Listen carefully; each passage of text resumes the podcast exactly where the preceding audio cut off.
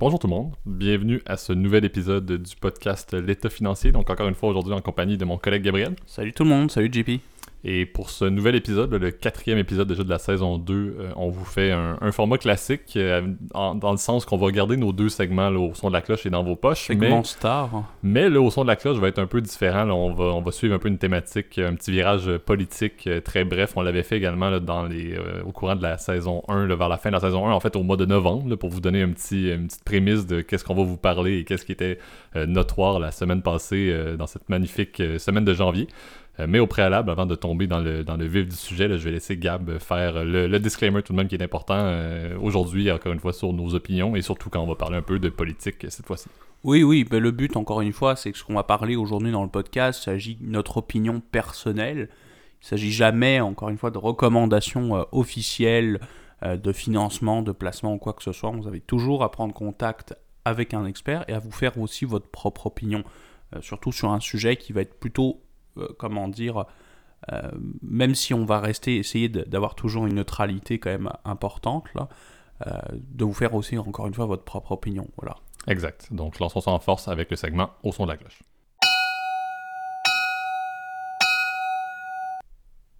Parfait. Donc, le sujet qu'on veut vous parler aujourd'hui, comme on l'a dit, un peu plus politique que d'habitude. on veut un petit peu parler des premiers jours, de qu'est-ce qui attend l'administration Biden-Harris.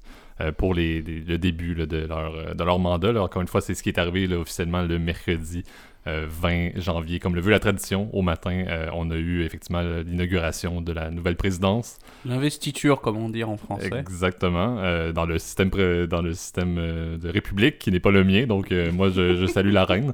mais effectivement, c'est ce qu'on veut vous parler, un petit peu aborder les débats, parce que c'est un, un, débat d'une certaine manière, parce qu'on sait que les États-Unis sont vraiment scindés en deux, là, mais c'est un peu de voir qu'est-ce qui attend après tous les rebondissements qu'il y a eu entre la, fin des élections euh, et maintenant. il y a eu tellement de changements, il y a eu tellement de choses qui sont passées aux États-Unis que Biden arrive en, poste, arrive au pouvoir avec beaucoup de défis. Et c'est un peu ce qu'on veut parler. Et c'est également faire un petit retour sur les fameux, euh, les, fameux décrets qu'il va signer dès le début, qu'il a signé en fait dès le début de son mandat, qui sont toujours très intéressants de voir, euh, qui sont un peu comme Trump l'avait fait, une bonne ligne directrice pardon, de leur, des quatre premières années au pouvoir. Ouais, et puis c'est sûr que bon ça a été un début de mandat quand même beaucoup plus calme pour avoir vécu il y a 4 ans euh, bah, l'investiture hein, de Donald Trump qui à peine sorti de, comment dire, à peine arrivé à la Maison Blanche, euh, euh, montrait devant les caméras là, ses décrets. Il y avait eu pas mal de gifs qui, avaient été faits là-dessus, là, avec, avec les fameux, avec sa signature énorme là, et, et qui est assez grossière. Là.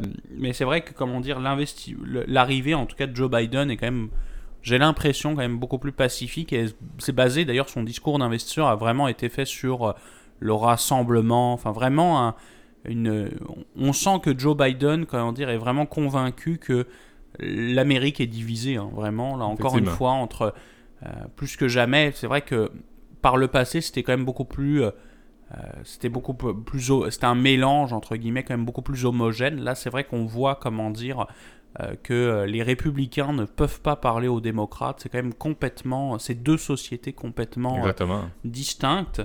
Et c'est vrai que bon, l'arrivée de Joe Biden et de Kamala Harris, hein, il faut le souligner aussi, parce que je pense que c'est, c'est un événement d'une certaine manière. Bah, c'est vrai que c'est un, comment dire, c'est une nouvelle, une nouvelle administration qui arrive avec de nouveaux défis, effectivement. Puis je pense une tâche immense, hein. le coronavirus, le, comment dire, euh, la, division de la société américaine, les fameux, euh, on a parlé déjà, euh, je trouve, des Black Lives Matter, et puis autre, comment dire, ah ben là, pour le coup, la prise du Capitole qui a été faite il y a quelques, il y a quelques semaines.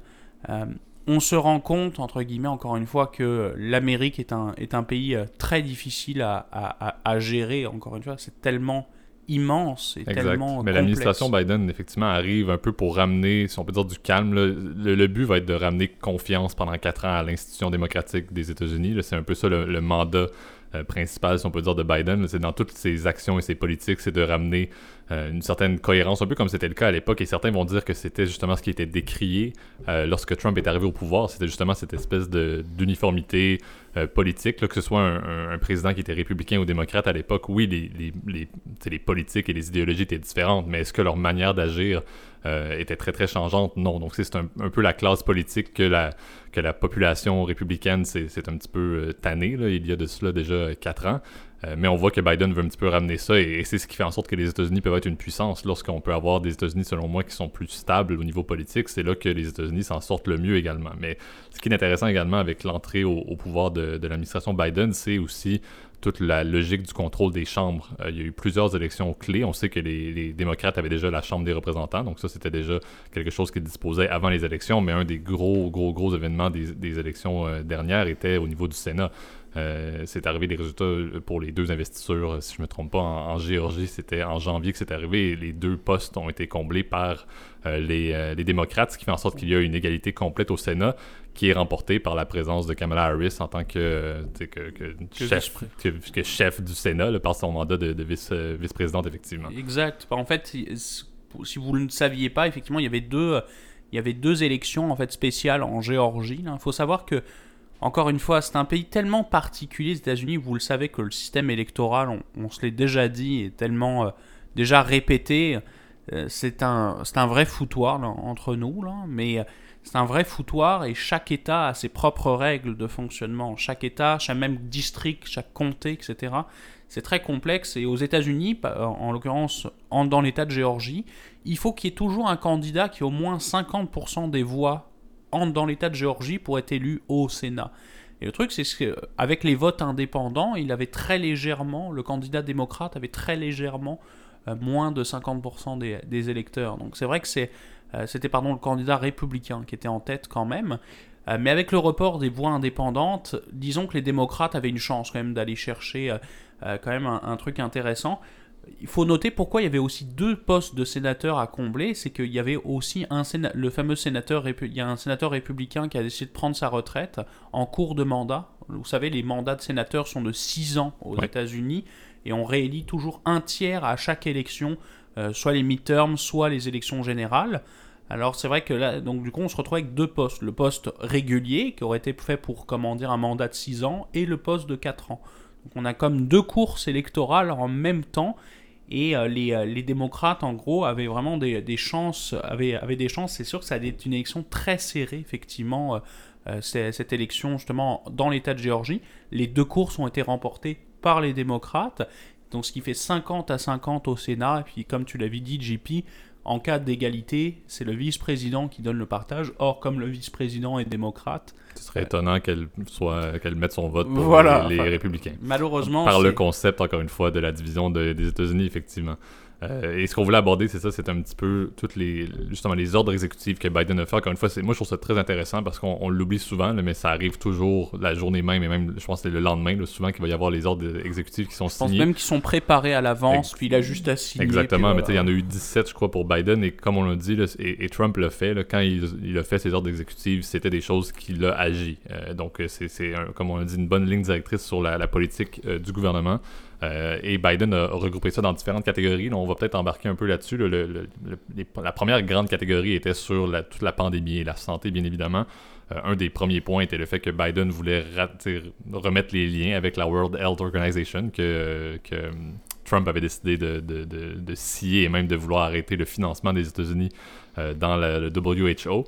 Donc Biden voulait ramener une certaine, euh, rapprochement, ce qui est indirectement bien quand on a une administration qui euh, décide de vouloir suivre la, science. Donc déjà là, c'était une bonne chose. Et, l'autre point qui m'a beaucoup surpris, c'était le fait que Biden, ou l'administration Biden a soulevé le fait qu'il n'y avait aucun plan qui avait été, qui avait fait partie de la transition au niveau de la gestion de la vaccination. Et donc techniquement, l'administration Trump n'avait aucun plan de vaccination qui provenait du gouvernement fédéral américain directement.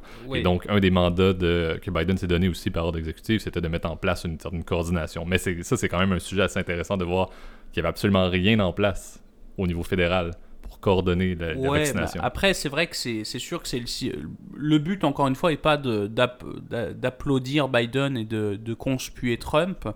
Là-dessus, moi, je vais même prendre sa défense, je vais prendre la défense de ce dernier, là, tu vois. Euh, c'est sûr que, comment dire, le, comme tu l'as dit, l'OMS, effectivement, euh, Donald Trump avait décidé unilatéralement de la quitter. Enfin, c'était pas vraiment quitter, c'était plus suspendre ses activités, là, parce qu'aux yeux de la loi, je pense que c'est un peu compliqué, comme c'est lié aux Nations Unies. Là. mais l'OMS n'était pas exemple de toute critique. Hein. Elle a clairement mal géré la, la, pandémie, elle l'a ignoré. Euh, on trouve, il y a même comment dire, des relations comment dire, avec le gouvernement chinois que je trouve particulièrement inquiétant, puis que je pense qu'après la pandémie, on aura beaucoup de questions à se poser. Et puis il faut se dire aussi que les États-Unis sont le premier contributeur mondial aussi, hein, euh, pour l'OMS, pour les Nations Unies, etc., pour l'OTAN, etc. Et euh, faut avouer, comment dire, que les États-Unis aussi, ils ont besoin de ce retour sur investissement, parce que c'est un investissement. Après, c'est vrai que la diplomatie à l'américaine, comment dire, avait perdu de son, son, comment dire, son effet. On, commençait à avoir un repli avec, euh, avec le mandat Trump, un repli des États-Unis sur eux-mêmes, hein, quitter l'Irak, etc. Tout ça fait partie de la même stratégie qui était Trump de dire euh, on est l'Amérique pour l'Amérique avant tout. J'avais plus l'expression très précise, mais euh, on ramène les boys à la maison, et etc. Puis non, on est là pour défendre notre pays.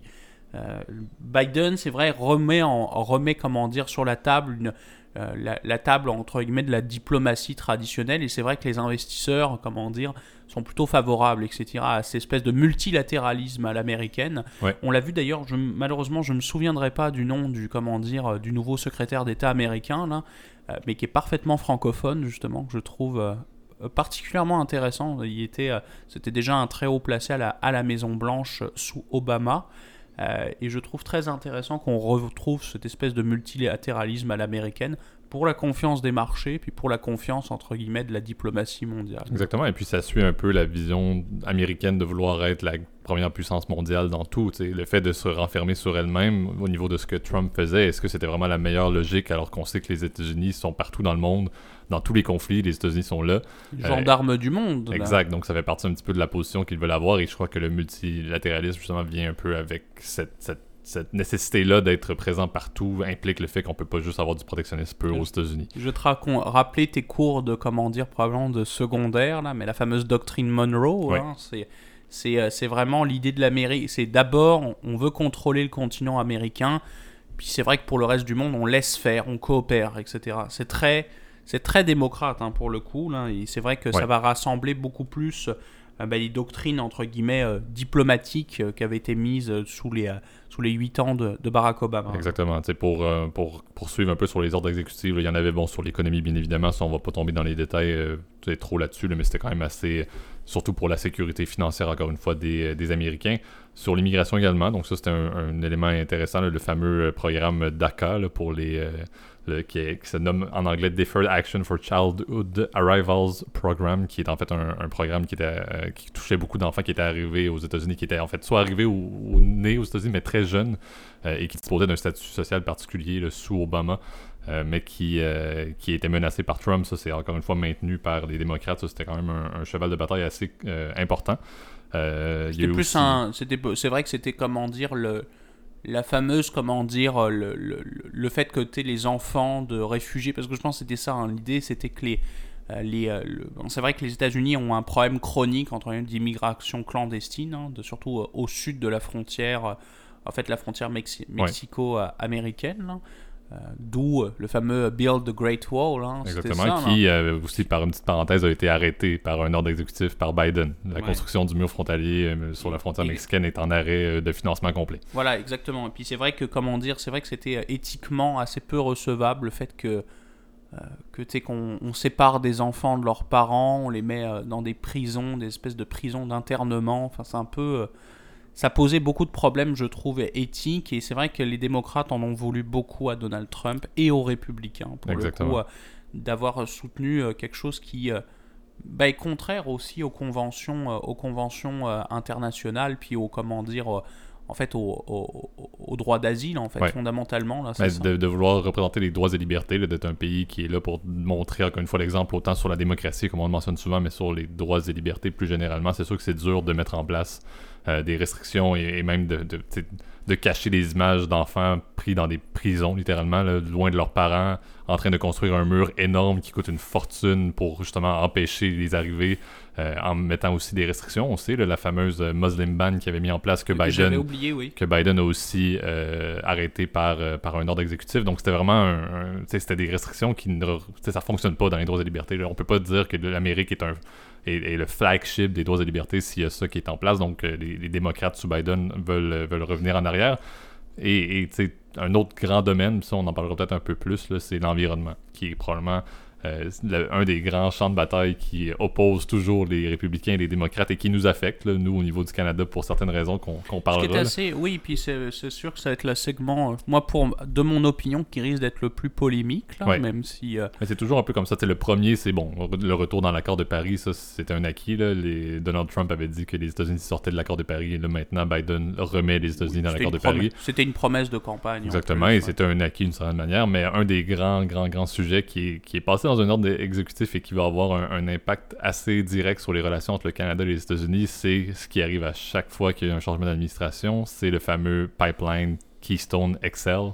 Euh, on fera pas un épisode spécial là-dessus, mais c'est un sujet très chaud pour, euh, pour la démocratie, pas pour la démocratie, mais pour le gouvernement canadien pour certaines raisons. Euh, dans la, scission, si on peut dire, des mentalités au Canada, c'est, ce projet-là a beaucoup d'impact. Euh, mais ce qui est arrivé, c'est la même chose. Sous Obama, ça a été arrêté. Sous euh, Trump, le projet a été refinancé et ils voulaient continuer à construire le pipeline. pour vous donner une petite idée, ils veulent faire un pipeline entre les sables bitumineux en Alberta, donc dans la province de l'Alberta, dans l'ouest du Canada, et l'envoyer vers le sud des Vers la Louisiane, en fait. C'est vrai que les terminaux pétroliers, entre guillemets, euh, l'objectif principal là, du fameux pipeline Keystone XL, puis qui était complété aussi par par le Keystone canadien, là, je sais plus c'est quoi son nom. Qui lui était déjà préparé. Qui était déjà. C'est sûr que le, les États-Unis et le Canada, depuis quelques années, effectivement, vous le savez, avec comment dire l'exploitation des sables bitumineux qui sont très présents en Amérique du Nord, est revenu entre guillemets comme sont devenus autosuffisants. Là. Euh, les États-Unis ont un champ assez important dans le nord du Dakota. En fait, dans le Dakota, dans le Dakota du Nord et du Sud, qui est très important. Puis les Canadiens, nous avons notre, euh, comment dire, notre champ euh, d'exploitation qui se trouve, c'est ça, dans les sables bitumineux de l'Alberta. Exact, qui est dans le top 5 des réserves mondiales de pétrole. exact. C'est sûr que c'est un processus controversé. Là, le, très, polluant. très, très, très, polluant. Très problématique parce que ça implique la, fracturation hydraulique. Là, du, on va pas rentrer. Il faudrait qu'on invite un ingénieur pour ce. Peut-être que Jean-Baptiste, qui est un feu ingénieur, pourra peut-être nous en parler plus en détail. Là. Euh, mais c'est vrai que le, le, projet était ça, de faire un méga euh, euh, oléoduc, comment dire, traversant tous les États-Unis jusqu'au bah, jusqu'au Texas, je sais plus exactement. c'est dans le sud, mais quand même, pour vous donner une idée que c'est assez. C'était pas un court pipeline, là, effectivement. Énorme, puis c'est vrai que vous le savez, les, les c'est un, désastre, on va dire, et écologiquement, la construction. Les risques sont énormes, Les risques sont énormes, puis. La euh, déforestation pour passer le pipeline, tous les systèmes de protection également, mais c'était un, des grands points, effectivement, parce que, encore une fois, Trudeau, malgré le fait qu'il est un peu. C'est là le point controversé. Qui est, qui est très, entre guillemets, démocrate d'une certaine manière et qui est très proche de du respect de, l'environnement et de, l'accord de Paris, en fait, doit quand même représenter toutes les, prairies et l'Ouest canadien qui, eux, sont euh, un petit peu plus, si on comparait avec le système américain, un peu plus républicain. Et donc, l'électorat de l'Alberta et, l'économie de l'Alberta, qui a été, malheureusement, pendant plusieurs années, et même encore maintenant, le fleuron, entre guillemets, du PIB canadien. C'était les sables bitumineux en Alberta. C'était ce qui permettait aux, autres provinces souvent d'obtenir de l'argent. Le Québec en a bénéficié énormément avec des, euh, transferts de paiement pour la, balance entre provinces. Mais c'est quelque chose que Trudeau va malheureusement devoir défendre, même si Trudeau est très content d'avoir un démocrate comme Biden au pouvoir plutôt que Trump, mais il va devoir euh, discuter effectivement de ce pipeline-là et des, politiques environnementales en voulant suivre les États-Unis dans le fait de, respecter l'environnement, mais en ayant un petit astérix lié au pétrole euh, canadien. Donc c'est un peu un double visage. Après, là, tu vois, là, je partagerai encore une fois l'opinion plus de Joe Biden. Je vais te le dire pourquoi. C'est que il faut que un pipeline a du sens aussi quand il est rentable aussi. il faut que ça ait un sens entre guillemets économique. Et c'est vrai que l'Alberta, depuis quelques années, est, en très une grande difficulté. C'est vrai qu'ils ont été en, Ça a été un peu le fleuron de l'économie canadienne en 2000, avant 2015, en fait, quand les cours du pétrole étaient à, leur maximal. Ouais. Mais depuis quelques années, en fait, avec euh, évidemment la- l'action de, enfin, du cartel de l'OPEP, puis du. On va pas rentrer dans les détails, on pourrait même en faire un épisode spécial. Mon Dieu, on, on reprend les, les, épi- les, les suggestions d'épisodes en, cœur, en cours d'épisode. Euh, mais euh, c'est vrai que ça fait plus vraiment de sens économiquement parce que le, le pétrole bitumineux quand même coûte cher à produire. Ouais. Et euh, c'est vrai qu'il n'a du sens que quand le baril de pétrole vaut, je pense que c'était plus de 65 dollars ou quelque chose comme ça. Il- là, on fait zéro. Euh, mais là, le, ba- le baril de pétrole depuis des années, puis surtout pendant la pandémie, vous vous avez souvenu, euh, à un moment donné, même on avait des cours négatifs là, de pétrole. Euh, on- c'est pareil, encore une fois, on va, on va- on va en parler. Exact. Mais Mais, tout ça pour dire que c'est ça, ça, ça va être un peu un clash dans, le- dans le- la relation entre le Canada et les États-Unis, qui reste encore une fois le, le partenaire principal, c'est frontalier. Des. États-Unis, oui. des. États-Unis, donc ça va être très intéressant de voir l'approche de, de Biden là-dessus. Euh, mais c'est un petit peu, tu sais, les grandes lignes justement des ordres, euh, des ordres exécutifs, c'était, c'était sur ces grands thèmes-là. Euh, un autre point qui est en- assez pertinent pour le début du mandat de, de Biden, c'est euh, l'impeachment de Trump. Que va-t-il arriver Ah quand Trump sera-t-il euh, envoyé devant le Sénat? Et si oui, Trump va être de retour à Washington pour encore quelques semaines, quelques mois, le temps que la procédure judiciaire ait lieu. Donc là, c'est c'est un débat à se dire est-ce que Biden a avantage à ce qu'on fasse juste tourner la page, ce qui serait un peu horrible démocratiquement en considérant ce qui est arrivé au Capitole et, et l'impact de Trump sur cet événement-là.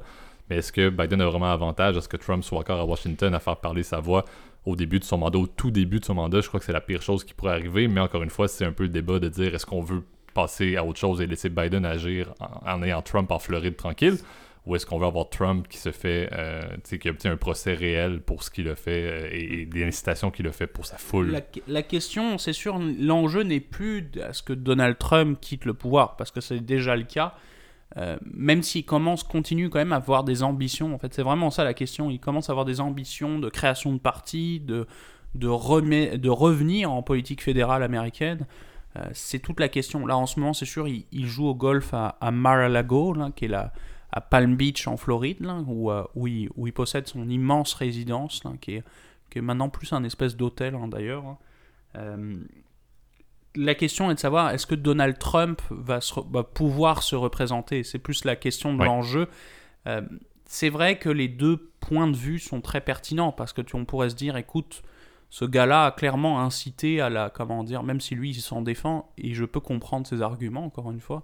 Il, il comment dire, il se défend, il se défend entre guillemets de dire non, moi j'ai pas, j'ai pas incité les gens à envahir le Capitole. Il a dit on veut marcher, mais bon, c'est sûr qu'il y a des partisans en fou là, il y a armés jusqu'aux dents surtout euh, les supporters de la NRA, etc. qui n'ont pas tendance à être des finaux là, faut être, faut être franc là-dessus. Bah c'est vrai qu'on se dit le gars a incité à la rébellion. C'est vraiment l'objet de l'impeachment. Euh, De l'autre côté, Biden, encore une fois, il est dans une logique de dire moi je veux réconcilier les gens, je veux euh, qu'on arrête cette espèce de, de psycha- euh, cette espèce de de, de, de, guerre en fait, vraiment de guerre civile. Mhm. Je veux mettre fin à cette espèce de guerre civile. Alors est-ce qu'il pourrait gracier Donald Trump, mais lui en demandant de dire tu ne reviens plus jamais Euh, Moi c'est ce qui risque probablement de se passer. Moi de mon opinion.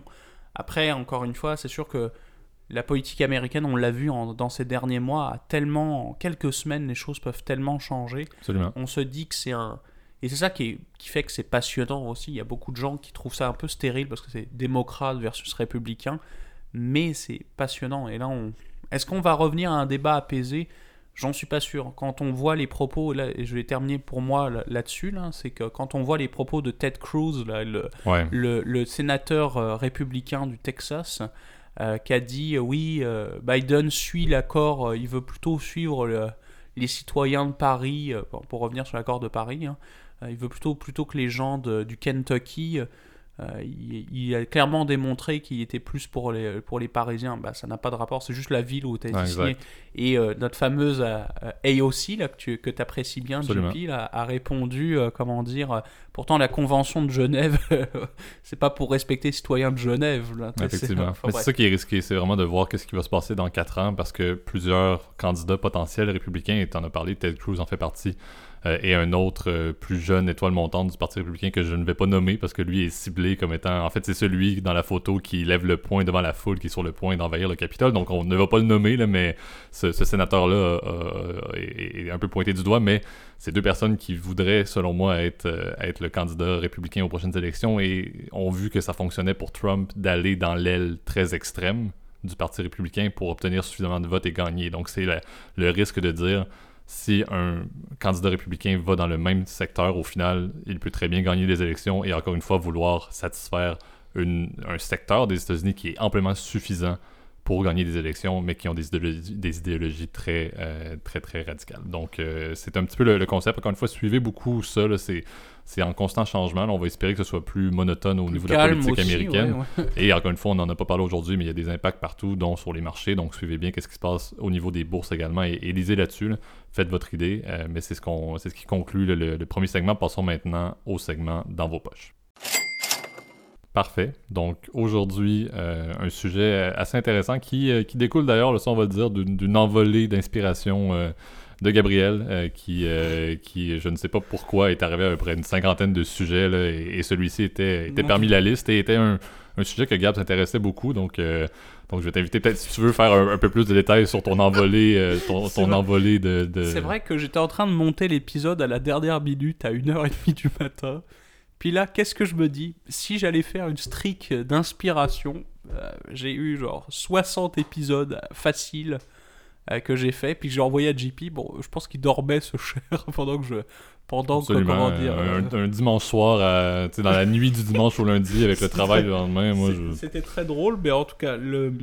Le sujet que je voulais vous parler aujourd'hui, c'était le sujet du robot conseiller. C'est une nouvelle euh, c'est une nouvelle mode, c'est peut-être ça parle pas à tout le monde, hein, mais c'est un, c'est un nouveau phénomène là, qui arrive dans l'industrie des services financiers. Là. Puis euh, le concept de robot conseil est assez simple. C'est comme son nom l'indique, c'est sûr que c'est un entre guillemets un service de courtage ou un service de souvent c'est un service de placement entre guillemets qui se fait tout par internet euh, dans lequel vous êtes avec un processus automatisé effectivement et vous, vous, ne rencontrez personne en, succursale. Vous signez vos documents électroniquement, euh, vous faites les mêmes opérations, je pense, de conformité, etc. Et puis le but est d'être complètement autonome, que vous n'ayez pas à vous rendre en succursale. Euh, et euh, je trouve que c'est un sujet qui pose plusieurs questions, puis plusieurs, je pense, plusieurs points à apporter, parce que c'est quand même très intéressant. Moi, je trouve ça très alléchant pour étant moi-même client d'un robot conseiller. On va, on on va le dire tout de suite. Euh, je trouve que c'est un, une nouvelle mode, entre guillemets, qui, me, moi, qui me paraît très intéressante, euh, qui pourrait, je pense, convenir à beaucoup d'investisseurs. Est-ce que toi, JP, tu pourrais peut-être nous en parler, euh, comment dire, peut-être des caractéristiques de base Oui, effectivement, parce que je comme tu l'as dit, ça, ça, suit un peu la, mentalité bancaire, si on peut dire, dans les, services financiers plus général, un peu partout dans le monde. C'est vraiment axé sur vouloir ramener le monde vers l'électronique parce que c'est beaucoup moins coûteux si les personnes font leurs transactions en ligne que si les personnes font leurs transactions dans des succursales où il y a des frais euh, classiques. Là, de, pour, ça reste une propriété, il y a des frais d'électricité. le coût d'un lieu physique et de faire des transactions en physique. employé euh, aussi. Exactement, c'est beaucoup plus cher.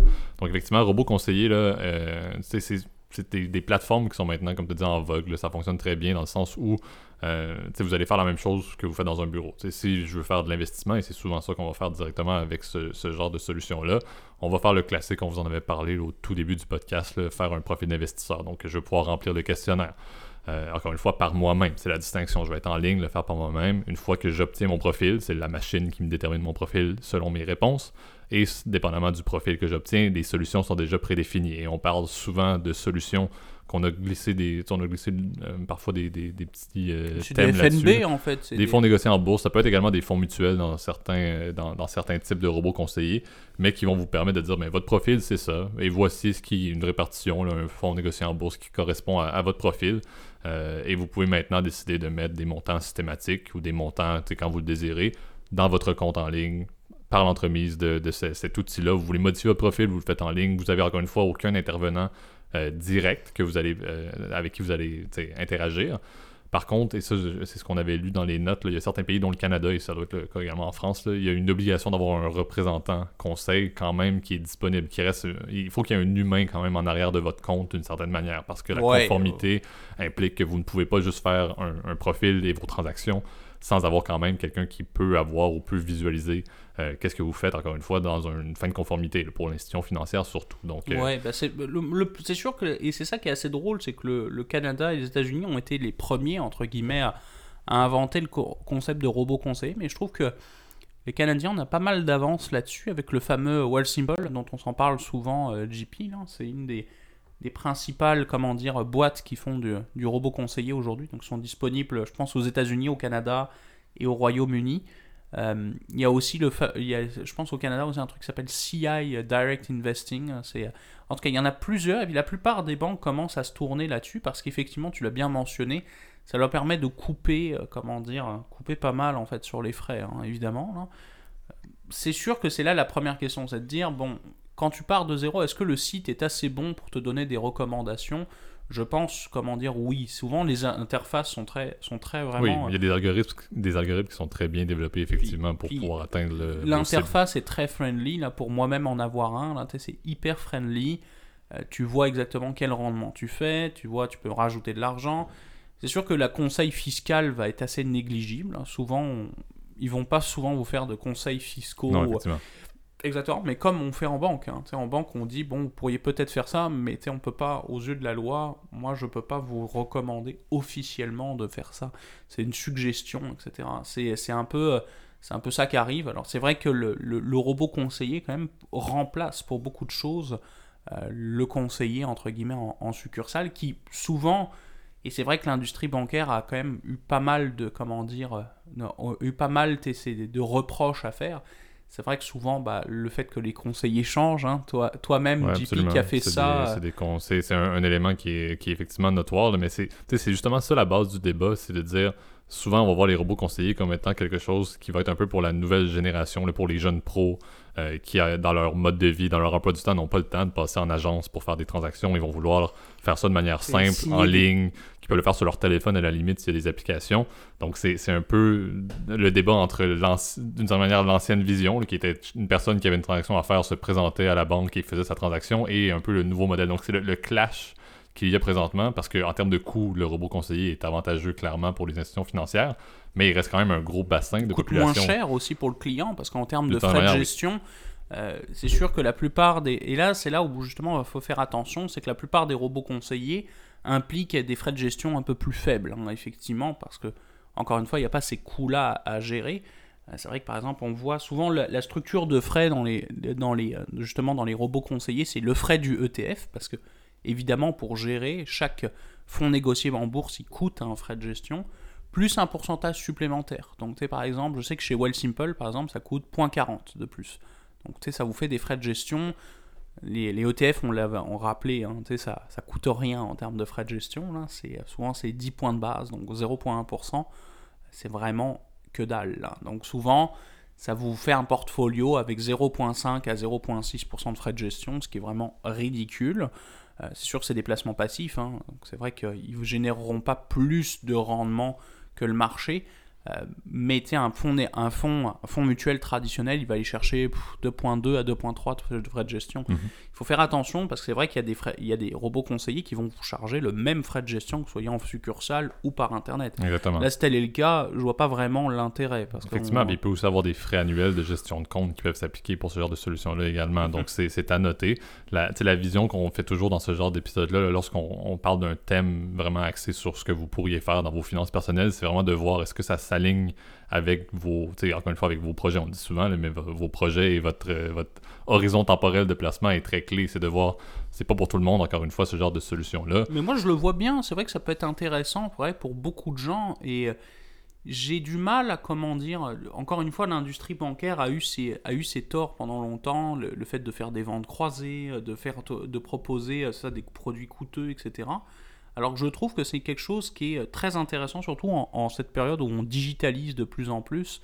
Le fait de devoir envoyer du papier, etc., que ce soit très conformé, la conformité soit très euh, old school, c'est vrai que ça c'est comment dire, c'est euh, c'est vraiment une innovation, moi, qui me paraît très pertinente. Et c'est vrai que les alternatives commencent à peupler partout. hein. Euh, On parle vraiment de fintech. D'ailleurs, je comptais faire un épisode justement. On, on comptait parmi la badge de sujets qu'on avait eu l'idée on comptait faire un épisode justement spécialisé dans la fintech et je pense que ce sera un bon complément à cet épisode. Absolument. Donc euh, suivez, suivez ce sujet encore une fois, là, une belle innovation des institutions euh, financières plus généralement et du secteur bancaire également plus généralement. là. donc très intéressant de voir, mais encore une fois, est-ce que c'est pour vous? C'est la question qu'on vous laisse euh, pour compléter cet épisode. Donc euh, donc c'est ce qui conclut hein, effectivement l'épisode. Euh, je vais laisser Gab là, faire le, le petit mot de la fin là, comme d'habitude euh, pour partager. conclure. Ben oui, oui, oui. N'oubliez pas évidemment de partager notre contenu si ça vous a plu, à vous abonner à la chaîne YouTube, à mettre un commentaire aussi euh, euh, si jamais vous voulez nous amener des suggestions, des idées, etc. C'est toujours apprécié. Euh, de mettre un like, ça par contre c'est super important. Je vois que ça, les, une corrélation hein, entre les, les vues, etc. et euh, les likes. Et je dirais euh, si vous êtes en format audio, donc sur euh, comment dire, sur Spotify, YouTube, euh, enfin pas Apple Podcast. Apple Podcast, pardon, euh, Google Podcast, etc. N'oubliez pas à vous abonner pour avoir et mettre la, à vous abonner aux notifications pour les recevoir à chaque semaine. N'oubliez pas le format, c'est pas compliqué, c'est tous les lundis 9h heure du Québec, 15h heure de France. Voilà. Exactement. Donc bonne semaine à tous. Bonne semaine, salut.